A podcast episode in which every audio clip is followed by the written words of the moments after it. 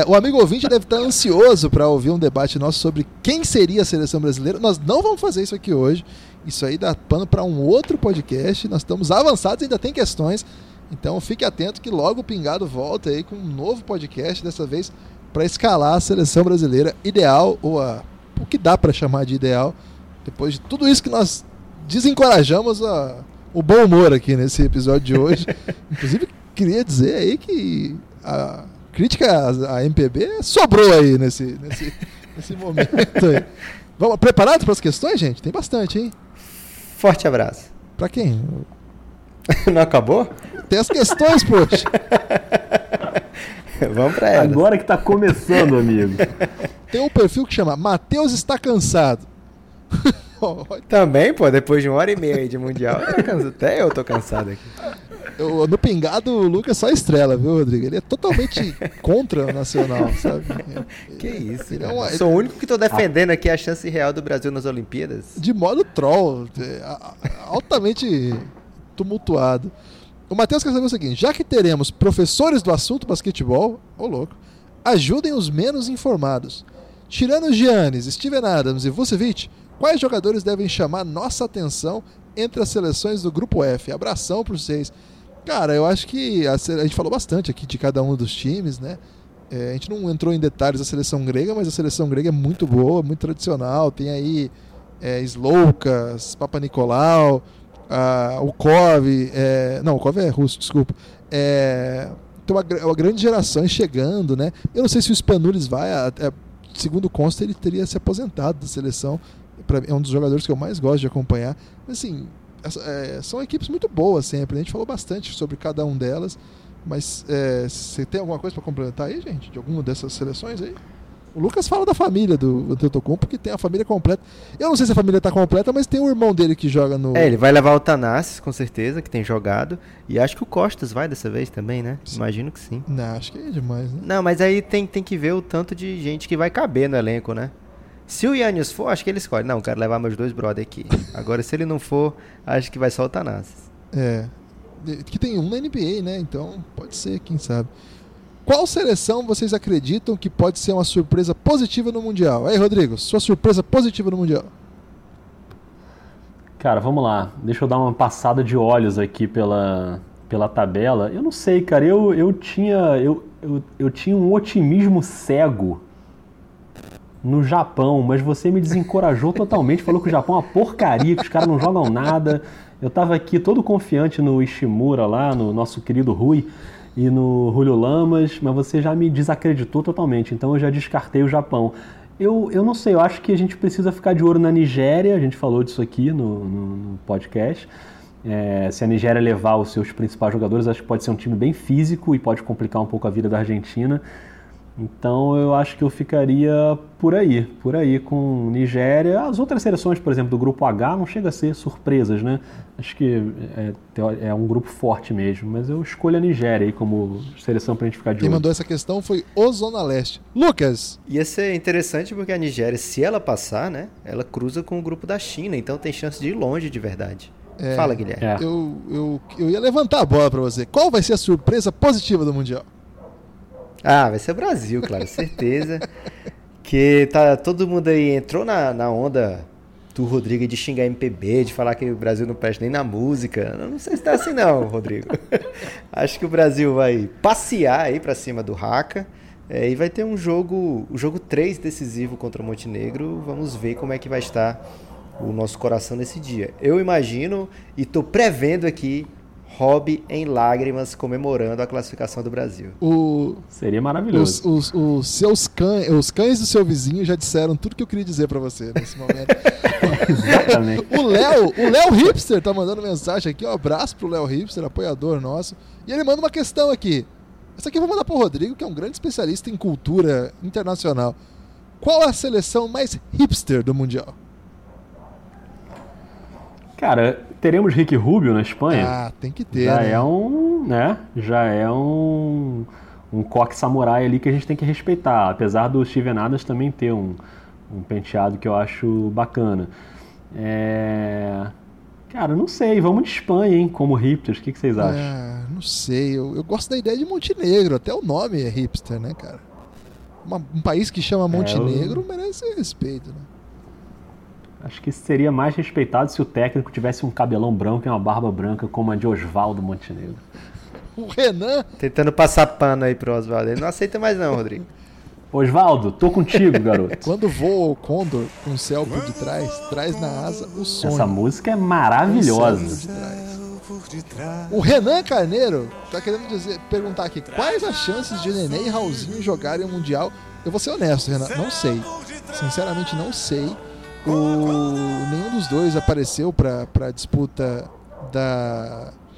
das fases da. Quando eram possíveis, né? Eliminatórias. de ser, de ser disputados eliminatórios. Claro que durante a temporada não dava. É, houve até a convocação, né? De um, é, eu não, lembro agora. O Raulzinho chegou a jogar um jogo?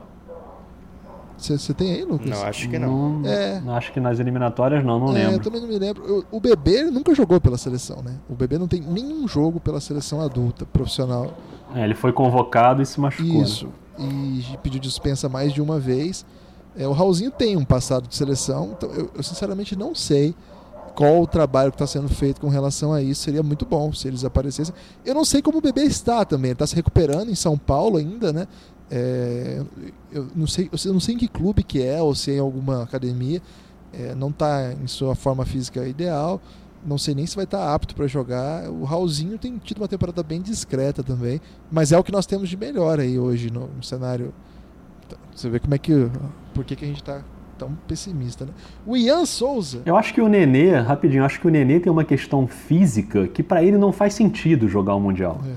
Né? A não ser que É ele Nenê. abandonasse eu, eu a carreira dele. bebê. Eu respondi NBA. como bebê. É, mas a pergunta era Nenê. Não, desculpa. Nenê, a É, pergunta era relaxa. Nenê. é. Não, porque o Nenê ele tem uma questão física. Se ele joga o Mundial, ele ferra a próxima temporada dele na NBA. É, quer dizer, tô falando aqui numa conjectura, mas é possível que isso aconteça. E aí tem que ver qual é a prioridade dele. Se é jogar mais uma temporada no Houston ou se é dar uma última cartada pelo Brasil para tentar alguma coisa. E não sei, me parece, ele me parece um cara mais focado na NBA do que na seleção. Acho que sempre foi assim, né? E eu não tô julgando aqui não. Acho que é uma decisão dele que eu, que eu respeito. Então não, não me parece que faz muito sentido a essa altura da carreira, ele já veteranaço, ele abrir mão das férias para defender a seleção para depois voltar para o Houston, entendeu? Acho complicado. É, eu fico na expectativa que esse patriotismo tardiamente demonstrado por ele em outras situações o inspire pelo menos defender a seleção de basquete. O Ian Souza manda aqui. Quais os destaques que esse Mundial pode proporcionar, levando em consideração os desfalques que já sabemos? Eu não tô sabendo não, Ian. Manda pra nós aí os desfalques que você já sabe. É, os desfalques que eu sei são os caras que estão lesionados. Ainda não tá claro que tipo de jogador que não vai poder atender com lesão. E digo mais, né? Há esse interesse comercial da, da NBA com a China, então não está descartado até um certo acordo aí para que os jogadores possam estar lá, porque, cara, a, Chi- a NBA adora a China, né? Tem uma coisa que a NBA parece estar empolgadíssima, é com o mercado chinês. O avanço do Brasil depende, de mais, depende mais de como vêm os outros do grupo? Aí acho que sim. Certamente vai depender de como chegam essas seleções. Flash Niga, Lucas, para você essa aqui. Se o Giannis vier, quem que vai conseguir pará-lo? ninguém, cara. Não vai mandar uma, No Brasil, não vai ninguém, mandar uma grupo, pachecada ninguém. nessa? Não, é, então, o Lucas Dias ele vai conseguir conter, mas não vai parar, né? Ai, Ah, maravilhoso. o Luiz Augusto Barros. Em tempos de March Madness, quais serão as Cinderelas da competição? Eu, ah, eu tô de Argentina. A gente Argentina é. Cinderela, Rodrigo? Não, a Argentina é cabeça Não, de a chave, Guilherme, Argentina pelo amor não, de a Deus. Argentina tá entre os principais. Eu não sei, eu tô, eu tô num momento amor com o Japão aqui. Eu tô acreditando que o Japão pode. Eu acho que a Venezuela, de repente, previsão. pode armar um É, caos. aí, Venezuela. tá? Tem chance, né? Porto Rico, às- não, Porto Rico vai cruzar com outros europeus, não dá. É, eu acho que. É, Eu acho que tem que ser alguém do A ou do B. Mas aí seria pra cair logo na, no primeiro mata-mata, né? É, chegar lá É, porque. mas aí já é Cinderela. Não, mas aí chegou porque é fraco, né? Sei. Montenegro, se chegar é Cinderela, não é? Nunca chegou, pô. É, se chegar longe, é. Nigéria, se Nigéria chegar é legal, hein? É. Ah, que o, o Eric mandou a pergunta aqui. Essa não dá, Eric. Qual a convocação ideal? A gente precisa fazer um podcast inteiro sobre isso. Fica pra próxima aí. Um abraço. O Scarpa da Caraíbas. Um belo nome. Qual seria o quinteto ideal da seleção brasileira? Quinteto ideal, vamos dizer assim, se convocar todo mundo disponível que joga. Tem que ter o Nenê, é, tem que ter o Huertas. Raul. Huertas ou Raul? Huertas. Um dos dois, né? Acho que os dois. Os cara, dois juntos? de dois armadores? É porque nenhum dos dois chuta bem, né? Isso complica. É. Marquinhos. E- é, Caboclo, talvez. Oscar? Não? Schmidt. O Tem Ícaro. outro? Ah, tem o Oscar alemão, né? Tem Oscar alemão. Pô. devia convocar o Oscar alemão só de zoeira, assim, só pra Só pra tumultuar os alemães. zangar os alemães. né? O Ícaro mandou aqui. Pra vocês, qual a convocação ideal? Elenco A completo. galera tá na pilha aí. Ajudem o Petrovic. Tratem bem as visitas e ofereçam ao menos um café pro Rodrigo, que é legal demais. Tá com moral, hein, Rodrigo? Explica aí pro Ícaro que você é muito Obrigado. bem tratado aqui, mesmo se você não for. Ícaro, não me ofereceram nem um café, nem uma água. Tô aqui falando há uma hora e meia sem beber nada. Tá complicado o negócio aqui, mas tudo bem, a gente faz no amor. Eu achei que você ia entendeu? citar o Cazuza, hein? Mais uma crítica aí à música nacional. Não me ofereceram nem um cigarro, fiquei na porta estacionando os carros. Não me elegeram chefe de nada. O Everton Land. Tá... Everton Land? É o nome, hein? Ou Everton Land? Pode ser Land, não sei. Por que estão com tanto medo da seleção fake do leste europeu? E, palavras duras. É isso que eu tô dizendo, Everton. É isso que eu tô Palavras dizendo. duras, Continua, não é Everton. medo, Everton, é autocrítica. Nem perto do nível de Croácia e Sérvia. A Croácia não tá lá, Everton. E a Montenegro tá. É. Leandrinho, é, até para explicar, Croácia não tá lá porque certamente os principais jogadores estavam envolvidos em competições que, que impossibilitavam a sua aparição nos torneios eliminatórios, na classificação eliminatória. Por exemplo, se tem Bogdanovic e Saric, já muda o nível do time, sem contar os inúmeros jogadores croatas que estão espalhados pelos, pelos elencos de times que jogam O Sarit jogou jogo. alguns só, Mas né? acho que tem poucos. É, e perdeu ainda. É muito complicada a eliminatória É, lá. e aí tem 16 times de Euroliga que não liberam jogadores e tem mais. Ai, quantos são? 30, é, 20, 24 times da Eurocup. Então são 24, mas 40 elencos que impossibilitam seus jogadores de participarem dessa competição, além dos da NBA quando a, data é no meio da NBA. Aí a Croácia de fato ficou com dificuldade, mas aí é, Montenegro também não tem, por exemplo, o Vucevic, não tem o Dubljevic, que é um do seu segundo melhor jogador que joga na, na liga, joga no Valência, então joga na Eurocup.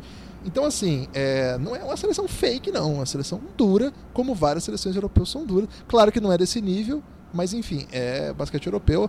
Os montenegrinos acabaram de ganhar o principal torneio da Iugoslávia, antiga Iugoslávia.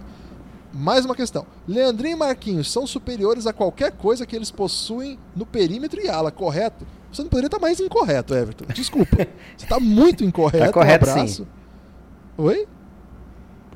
Tá correto sim. O, o Leandrinho tem, o- ele nem joga, o Leandrinho tá no Minas. Assim, ele não é nem o melhor jogador do Minas hoje. É, Ah, mas na seleção ele vai mostrar que veio. Vai, Você é. sabe. essa, é, o Marquinhos é um grande jogador, mas, cara, não, não é verdade essa afirmação. Demos sorte, era para ser Eslovênia e Letônia no grupo, aí era da morte. É, não sei, Everton, essa é a sua opinião, não concordo com ela. Matheus Equinato, qual o maior candidato a zebra do torneio? Zebra é surpresa cult? É azarão? Acho que zebra é qualquer campeão que não seja Estados Unidos. Gostei. Aí eu vou de Sérvia. É, eu vou de França. E você, Rodrigo? Japão. Também, se levar todo mundo. o Japão não. Es- Espanha, você não acha que pode pintar, não? Espanha tem uma molecada jovem Pode, aí legal, né? Escolhe pra Pode. você, Guilherme. Você falou França, pô. Não, mas eu Que que quero o que, outro vocês falem da escolha a Espanha. Tem uma geração. Os irmãos, os irmãos Hernan Gomes, por exemplo. Lucas, você acreditava que eles se tornariam bons jogadores da NBA igual eles se tornaram?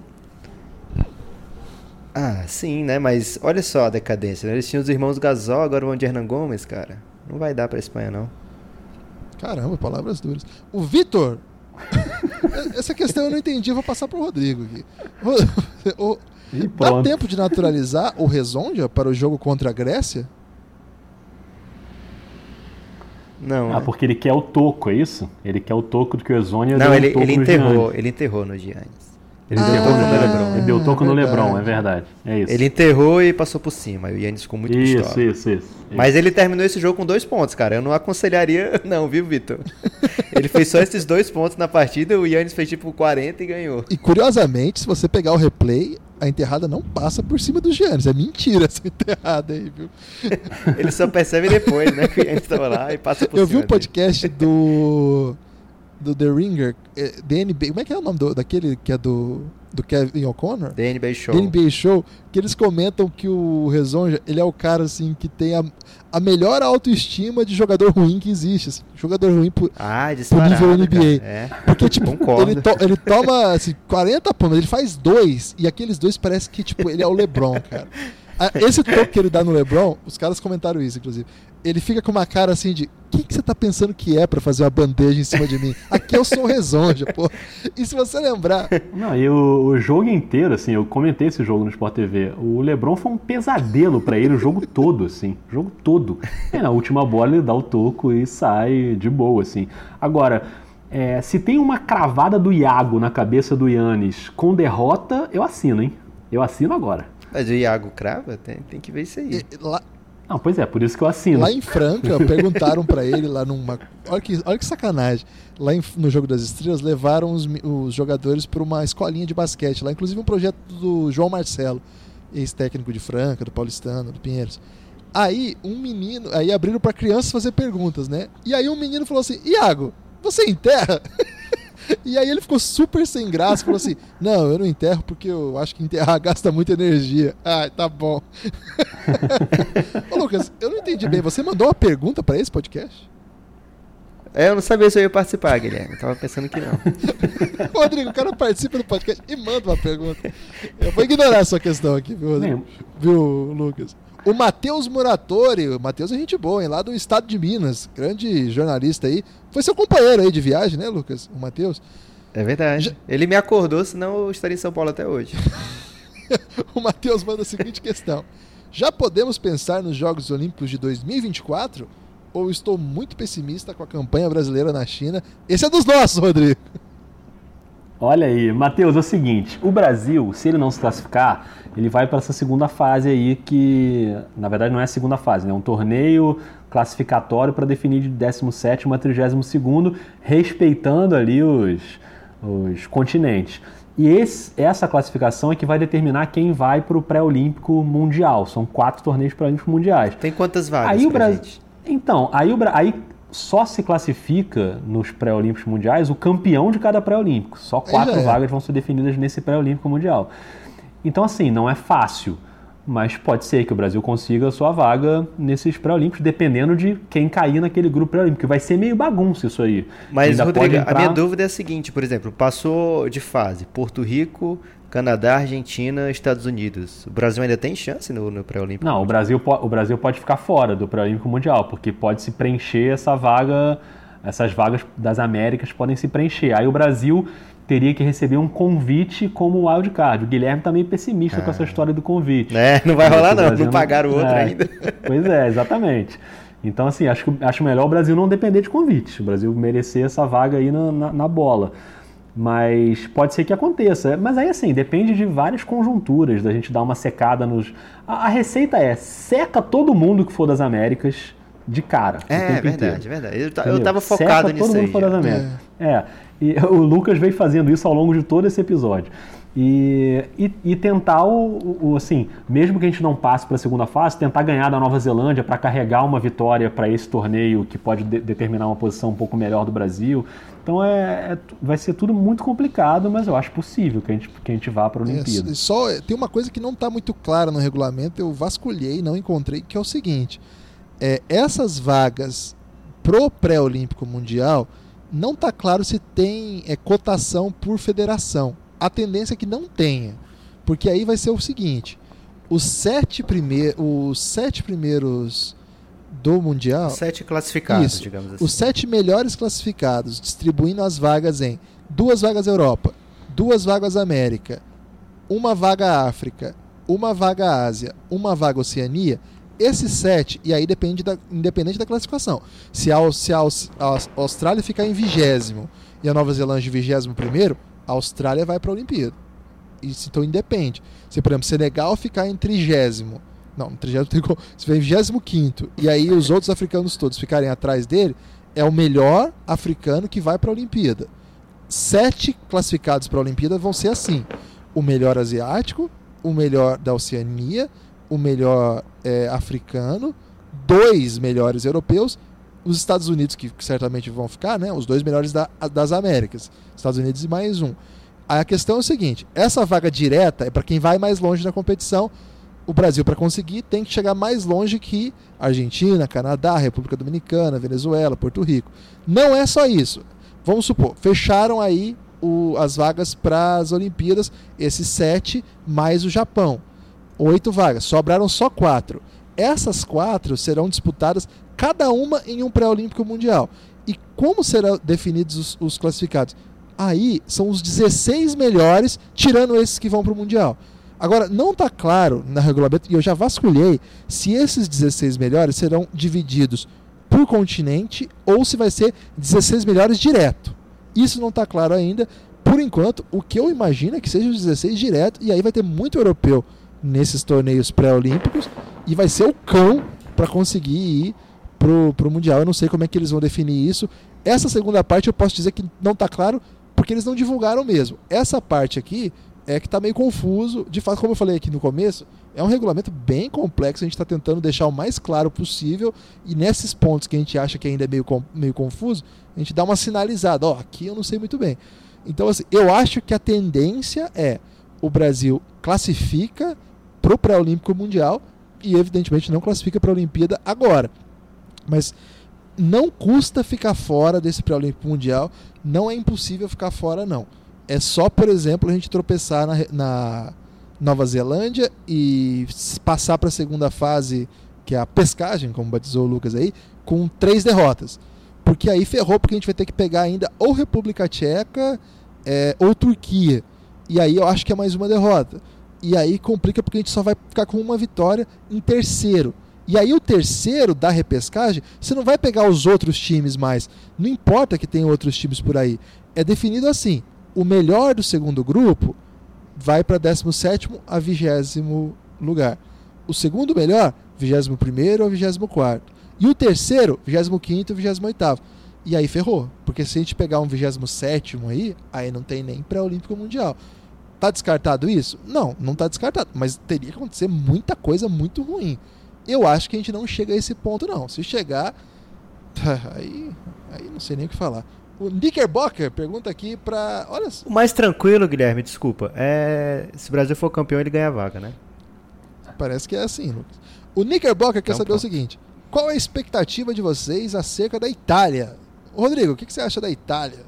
Ele está dizendo aqui: eu espero que o Galinari mantenha alto nível dessa temporada. E o Nico Melli é bom demais. Grande momento aí do Nico Melli. Não, é, o Galinari realmente bem, né? E, e Bellinelli, como você falou, né? Na análise que você fez ali de bons chutadores, eu acho que é mais uma seleção dessa que para mim não tá na primeira prateleira ali da Europa, mas, mas enfim, é possível que faça alguma graça porque tá num grupo que vai ser fácil passar. Né? Tá com a Sérvia, mas tá com Filipinas e Angola, então é, é natural que passe. E aí passando, se ficar em segundo, provavelmente é, já fica um pouco mais complicado, porque tem a Espanha do outro lado, né? Aí deve passar a Espanha e Porto Rico. E aí você pegar Sérvia, Itália, Espanha e Porto Rico para ficar entre os dois primeiros é complicado, porque você tem Espanha e Sérvia e aí dificilmente a Itália vai avançar muito. Acho difícil a Itália chegar nas quartas de final.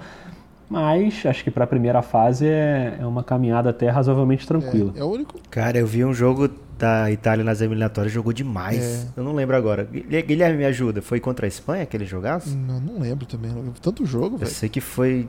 Caramba, sei que a Itália. Eu não, não sei se eu tô nessa contigo, não, Rodrigo. É, eu... eu... gostei muito do que eu vi da Itália. A Itália ela... Mas você acha que mais que Espanha e Sérvia? A Itália consegue colocar, por exemplo, em quadra Beline... É, Daniel Hackett que é um americano naturalizado, joga muito. É, Marco Bellinelli, Gigi Datome, Danilo Garinari e Nico Melli. Dois caras que jogam no melhor time do mundo hoje fora da NBA, dois jogadores do Olympiacos. O Garinari, que é um dos melhores jogadores do, do de um time bom da NBA, assim, não dá pra dizer nada. E o Bellinelli, que, cara, é o Bellinelli, né? Na seleção ele vira um negócio, assim, alucinante, né? É, é um timaço, né? É, eu acho que foi contra a Croácia, cara, esse jogar. Estava torcendo para a Croácia e a Itália maldita venceu. Não, mas assim, eu continuo, eu continuo achando abaixo da Espanha e da Sérvia, mesmo com esses caras todos. Por isso que eu tô falando, para a segunda fase eu já acho mais complicado. É, Mas eu acho que é um time que pode ir bem. é, eu acho que estamos bem aqui. E temos a última pergunta, gente.